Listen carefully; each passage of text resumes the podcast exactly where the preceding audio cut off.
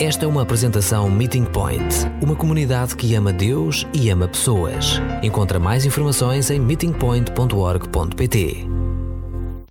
Esta semana, quando, quando estava a preparar essa, essa parte, um, eu fiz uma pergunta uh, perigosa. Um, uma pergunta, se calhar um pedido perigoso. É, é uma pergunta que Jesus gosta, mas para nós, seres humanos, é pouco perigoso pedir ou perguntar. Eu perguntar a Deus, quando estava a preparar, oh Jesus, estou a falhar em alguma área quando é amar os meus inimigos? E vocês conseguem entender porque é perigoso. Porque quando estamos honestos com, com Jesus e, e fazemos esse tipo de pergunta, posso garantir que ele vai responder. E algumas vezes durante essa semana, ele lembrou-me algumas pessoas e algumas situações que eu tinha de revisitar uh, várias vezes e vários dias, e imagino que ainda vou precisar visitar uh, esse assunto por mais dias e várias vezes, porque esta, para mim, não é fácil. Amar os nossos inimigos. Mas quero começar com uma, com uma história do, do meu passado. Quando era, era pequena, eu adorava de ler banda desenhada. Eu gostava da Homem-Aranha, os Vingadores, mas o meu favorito eram os, os, os X-Men. Pensei que, que ter superpoderes seria fantástico. Imaginei-me como super-herói a enfrentar os refias da minha escola e fazê-los sentir muito pena, pena para gozar comigo sobre o meu cabelo e principalmente as minhas sardas. Às vezes conseguia voar, outras vezes tinha super força, mas sempre sabia a coisa certa dizer ou fazer no momento certo que fez os meus inimigos lamentarem por alguma vez me terem metido. E eu acho que um dia a minha avó viu que os BD que eu estava a ler e pensou que podia gostar de receber um para o meu aniversário. Não, atenção, a minha avó não sabia que lojas de BD existiam. Então ela, ela frequentou as livrarias evangélicas e aí encontrou um BD e comprou para mim tinha o olhar do super-herói e era sobre duas mulheres e por isso comprou e deu-me. Quando vi essa BD, fiquei surpreendida. Nunca tinha ouvido falar sobre essas duas super-heróis, mas eu estava muito interessada em conhecer os seus superpoderes. O nome da banda desenhada era O Esconderijo e as personagens principais eram Betsy e a sua irmã Corey. A história era sobre a sua família holandesa na Segunda Guerra Mundial, que, por, por causa da sua fé, ajudou judeus e membros da resistência a fugir dos nazis. Esconderam famílias inteiras nas paredes da sua própria casa. Até o pai de Corey conseguiu obter avalos de comida para mais 100 judeus, simplesmente para confiar que Deus faria um milagre. E conseguiu página após página, foi apresentado a um novo superpoder. O superpoder amor. Descobri que a fé e amor desta família eram capazes de subverter os poderes do mal e manter os inocentes seguros. Mas uma virada da página revelou uma surpresa que eu não queria aprender. Estes super-heróis foram traídos e capturados. Toda a família foi para a prisão. Alguns foram logo libertados, mas a maioria morreram na prisão. A Betsy e a Corey foram julgados, condenados e eventualmente enviados para um campo de prisioneiros em Alemanha. E eles, elas lá viveram e trabalharam na miséria. Os guardas tinham um ódio especial para, pela Betsy e eram cruéis com ela, mais do que com as outras. E à medida que Betsy ficou mais fraca, Corey ficou mais zangada e indignada. Odiava a guerra, odiava a prisão, odiava as guardas.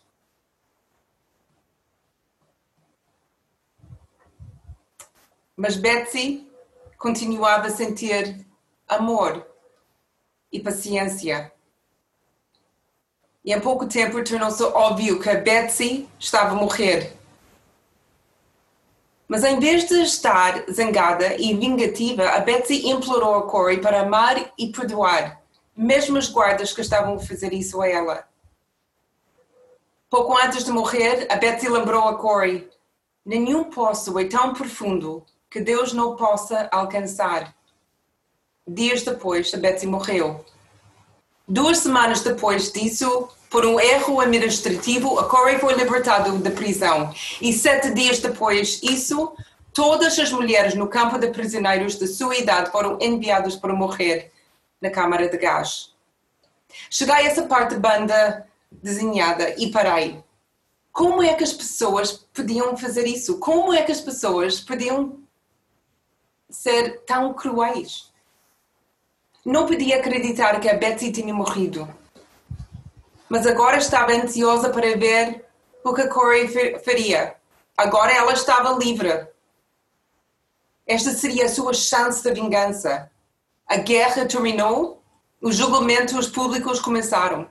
Esta seria uma oportunidade perfeita de punir aqueles que tinham magoada, aqueles que mataram os seus pais e que tinham abusado e matado a sua irmã.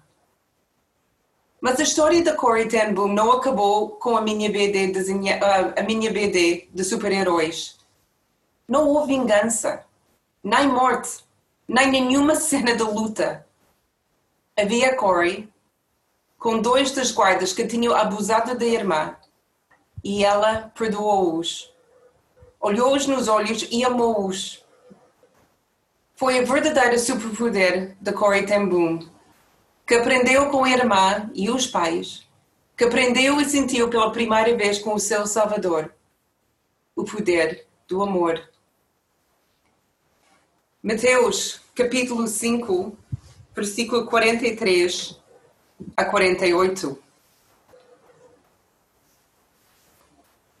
Ouviram que foi dito: Amarás o teu próximo e desprezarás o teu inimigo?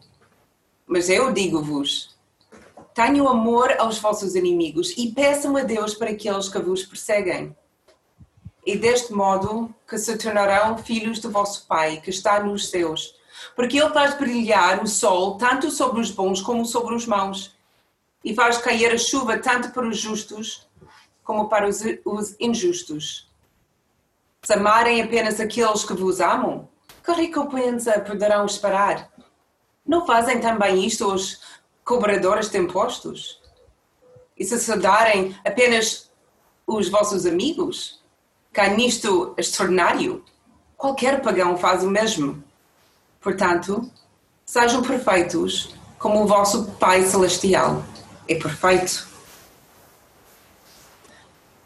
Por mais difícil que seja amar aqueles que nos amam, ou amar eles que quem gostamos, ou, ou amar aqueles que são pelo menos agradáveis, ou, ou mesmo ambivalentes, é mais fácil amar essas pessoas do que amar aqueles que são cruéis, que têm más intenções, que nos odeiam e que se forçam para nos deixar infelizes. Mas André disse na semana passada que seremos conhecidos pelo nosso amor. Se escolhermos quem amamos, somos como todos os outros. Se amamos os nossos inimigos, então somos como Jesus. Em 2000, na Faculdade de Letras, a minha equipa conheceu o Hassan. Ele e os seus colegas tinham chegado a Portugal vindos de Belém. Eram guias turísticos na Palestina e queriam aprender português para o seu trabalho. O Hassan encontrou-se com a nossa equipa através dos nossos panfletos que anunciavam aulas de conversação gratuitas. Encontrámos-nos com o Hassan e os seus colegas todas as semanas durante várias mesas. Pouco a pouco descobriu que éramos cristãos e sabemos que ele era muçulmano. Em dezembro de 2000, a nossa equipa decidiu fazer um, um retiro na Caldas da Rainha e quisermos convidar a todos os nossos uh, amigos internacionais. Estávamos abertos sobre as nossas razões para, para encontrarmos, para conversar, para estar juntos, para celebrar um pouco de Natal, mas também para estudar a Bíblia. Para o nosso espanto, Hussein aceitou o nosso convite. Na última noite em Caldas, enquanto estivemos sentados no sofá a tomar café, Hussein começou a chorar Falou-nos da sua família, da mulher e, os, e dos filhos em Belém, do trabalho que tinha e esperança que ele tinha por um futuro melhor e mais seguro. Mas ele estava a chorar porque ele não conseguia perceber por que é que éramos tão simpáticas para com ele. E estas são as, tuas, as, as suas palavras. Connie, odiamos cristãos e judeus e eles odeiam-nos. É assim que as pessoas são. E assim que sempre foi. Eu não entendo o vosso Deus. Eu não entendo o meu. Para Hassan, amar os inimigos era impossível. Não era assim que o mundo funcionava e ele tinha razão. Na sua experiência, na sua parte do mundo, não era assim. Mas naquela noite contámos-lhe sobre Jesus e o seu amor por, para o San e pela Palestina. Ele não aceitou Jesus naquela noite, mas ainda ora por ele. Ora que um dia ele vai compreender o amor incrível de Jesus e a possibilidade dos inimigos a tornar amigos. Mas essa história da Corey Ten Boom e até a minha história de ação são histórias menos comuns inimigos óbvios, confrontos diretos e decisões que mudam a vida. E exemplos extremos apontam o caminho para nós. Mas realmente é na nossa realidade diária que ganhamos a disciplina que precisamos para enfrentar esses momentos mais extremos. Alguns de nós podem nunca enfrentar esses extremos. Mas será que vamos mesmo passar o teste dos nossos inimigos diários? os inimigos mais mundanos, políticos e, go, e governos que, que são descara, descara, I can't say that word. A minha boca hoje. Descaradamente. Anticristão. Membros da nossa família que nos magoaram e abusaram. Maridos e esposas que nos traíram e nos abandonaram?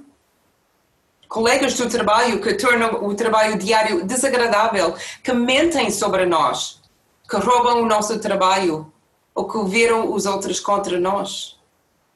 Bullies na escola que deixam-nos pavarados de entrar Aquele vizinho que está constantemente a fazer barulho ou queixar-se do barulho que nós fazemos, que diz coisas cruéis quando passamos ou deixa prendas desagradáveis fora da nossa porta. Como podemos qualquer uma dessas pessoas? Se falássemos com os outros sobre essas situações, o que eles vão dizer? Como eles vão nos ajudar? Imagino que a maioria das pessoas vão dizer como conseguimos ter a nossa vingança, vão ajudar-nos até ter vingança. Vão ajudar-nos a entender que realmente não merecemos ser tratados assim e temos todo o direito de estar zangados e maldosos. Outras vão dizer que somos justificados de fazer e podemos fazer a eles o que eles fazem a nós. Mas o que Jesus nos diz ele diz: ama os teus inimigos. E aí, onde fui apanhada esta semana. Porque quando perguntei Jesus onde estava a falhar, ele apontou algumas pessoas. Pessoas normais, nada espetacular. E até as coisas que eles fizeram não eram espetaculares, mas ainda tinha rancor no meu coração. A parte mais fácil era identificar os meus inimigos. A parte mais difícil tem a ver com, mas como consigo amar essas pessoas?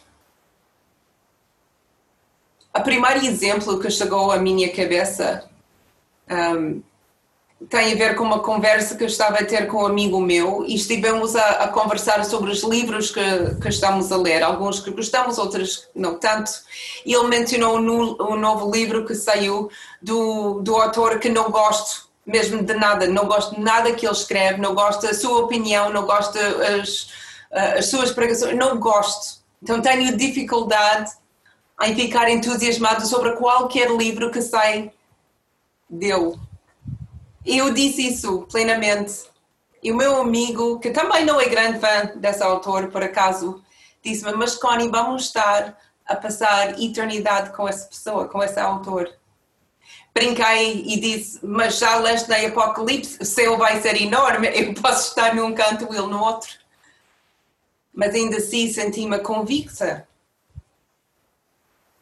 Eu percebi-me que não tinha direito, como discípulo de Jesus, de não não só não gostar desse autor, mas tinha de amar essa autor. Então tinha de fazer o primeiro passo e esse é decidir. Eu tinha de decidir amar o meu inimigo. Eu percebi-me quando quando pensei mais profundamente sobre isso que amor não é apenas tolerar alguém, não é só parar de dizer mal dessa pessoa. O amor não é apenas uh, dizer que eu gosto de outra pessoa. Gostar ainda é, é mais fácil também. O amor é como acabamos a nossa, o nosso tempo a semana passada, em 1 Coríntios 13. Esta é o amor. E mesmo para os nossos inimigos. Cada um de nós precisamos de decidir amar. A segunda pessoa que chegou à minha cabeça não era uma pessoa, era um casal. E com esse casal, já há muitos anos atrás, fizeram várias co coisas ao longo de, de, dois ou três anos que deixaram-me muito magoada até hoje. E quando fez essa, fiz essa pergunta a Jesus, onde estou a falhar com o meu compromisso de amar todos, incluindo os meus, os meus inimigos, logo esse casal chegou à minha cabeça. E nesta semana toda revivi tudo que enfrentei com esse casal. E senti-me outra vez o rancor, a raiva, as pesas. E voltei à pergunta: mas como? Como? E Jesus disse-me: a primeiro passo tu já fizeste, decidiste. A segunda passo tu já leste, porque eu já tinha lido Mateus 5, 43 a 48. A segunda passo é orar. Jesus disse-nos para amarmos os nossos inimigos e orar por eles orar pela sua salvação, orar pelos problemas que eles estão a, a enfrentar e que, que não entendemos, orar que, que sejam confortados, cuidados e apoiados, orar para que Jesus nos use para ajudar nesse processo. Jonatas orou no início do nosso, do nosso tempo juntos admitiu que a oração é essencial porque, honestamente, eu, dentro de mim, não sou capaz de amar esse casal. E eu acho que nenhum de nós tem força humana para fazer isto sozinhos. Todos nós, para amar as pessoas, ponto final, ainda mais os nossos inimigos, precisamos profundo é amor de Jesus. O amor que é extravagante, que é inexplicável, que é incrível. Então, esta semana eu fiz a disciplina do orar. E uma coisa que comecei a entender é quando oramos, eu tinha cada vez mais dificuldade em dizer coisas más ou horríveis sobre este casal, porque percebi que Deus, o meu Pai, que me ama, também ama eles. E como posso falar mal dos filhos de Deus? Estava a fazer o rewiring da minha cabeça, a juntar os pontos na minha cabeça numa forma diferente. Orar pelos inimigos e não contra eles, que entendi que durante muitos anos com esse casal estava a orar contra eles. Eu pedi misericórdia, eu pedi justiça, tudo para mim, em vez de orar pelos meus inimigos. Depois, agir. Aprender a tratar os nossos inimigos como quisermos ser tratados. Então, temos de imaginar como é que eu quero ser tratado. E depois faz um plano. E depois executar o nosso plano. Começar com as coisas mais simples. Se calhar podemos entrar o, o, nosso, o nosso trabalho, a nossa escola ou com a nossa família e podemos simplesmente sorrir mais. Quando temos inimigos, é difícil sorrir. Mas se calhar é o primeiro passo falar calmamente com eles, aprender a disciplina de controlar a língua, mostrar respeito, uh, respeito. Assuma responsabilidade pela, pela nossa parte. Há coisas que fizemos mal, dizemos mal, comportamos mal, agimos mal. Assumimos responsabilidade. E quando for necessário, pedimos desculpas cada vez que fazemos algo que não está correto e sejamos humildes. E depois temos de aguentar e suportar. Não podemos esquecer o nosso alvo. E temos de saber qual é o nosso alvo. O nosso alvo não é conquistar o nosso inimigo. O nosso alvo não é ser tratado melhor. O nosso alvo não é obter nada. Porque se essas coisas são os nossos alvos, então há uma grande probabilidade que ficarmos despontados com o resultado. Porque muitas vezes os nossos inimigos não vão ficar os nossos amigos, vão continuar a ser os nossos inimigos. Alvo verdadeiro é duplo. Mateus 5, 48 é a primeira parte. Sejam perfeitos como o vosso Pai Celestial é perfeito. Esse é o nosso alvo. Em tudo que nós fazemos, amar uns aos, outros, uns aos outros, a semana passada, e amar os nossos inimigos esta semana. Em, em toda a nossa vivência aqui na Terra, o nosso alvo é, é, é que nós sejamos perfeitos, como o nosso Pai Celestial é perfeito. E depois uma passagem que Joana leu, Romanos 12, 20, 21, é a segunda parte do nosso alvo. Não te deixes vencer pelo mal, mas vence o mal com o bem. O alvo é que tu e eu amemos os nossos inimigos, sem ganhar nada em troca. E temos de ter esperança. E nunca perdemos esperança há de facto inimigos que se tornam amigos. E por isso somos generosos com o nosso amor e com as nossas orações pela salvação deles. Lembras o apóstolo Paulo que era Saulo? Ele estava presente quando Estevão estava assassinado. Ele ouviu as últimas palavras de Estevão em Atos capítulo 8, versículo 60. Então ele, ele Estevão, ajoelhou-se e gritou com uma voz forte: Senhor, não os condene por causa deste pecado. E Saulo ouviu isso. A Bíblia não diz o impacto que essa tinha na sua vida, mas não foi muito tempo depois que ele estava pronto e disponível para ouvir a voz de Jesus Cristo. E sabemos o resto da história de Paulo. Um grande filme que gostava de, de encorajar-vos a ver se conseguem encontrar ainda. Não, não é muito velho, mas, mas lida e trata com essa ideia de, de perdoar, de enfrentar, de ter esperança e eventualmente aprender a amar o inimigo. É um filme chamado em português Uma Longa Viagem. Em inglês é o The Railway Man. É uma extraordinária história verdadeira sobre o antigo prisioneiro de guerra no Japão, que planeia um encontro com o homem que o tutorou. É poderoso. E vocês vão ver esses temas todos um, nessa, nesse filme. Ama os teus inimigos. Isto não é para nós um mero teste. Não amamos os nossos amigos para provar nada. Amamos os nossos inimigos porque Jesus amava os seus e morreu por eles.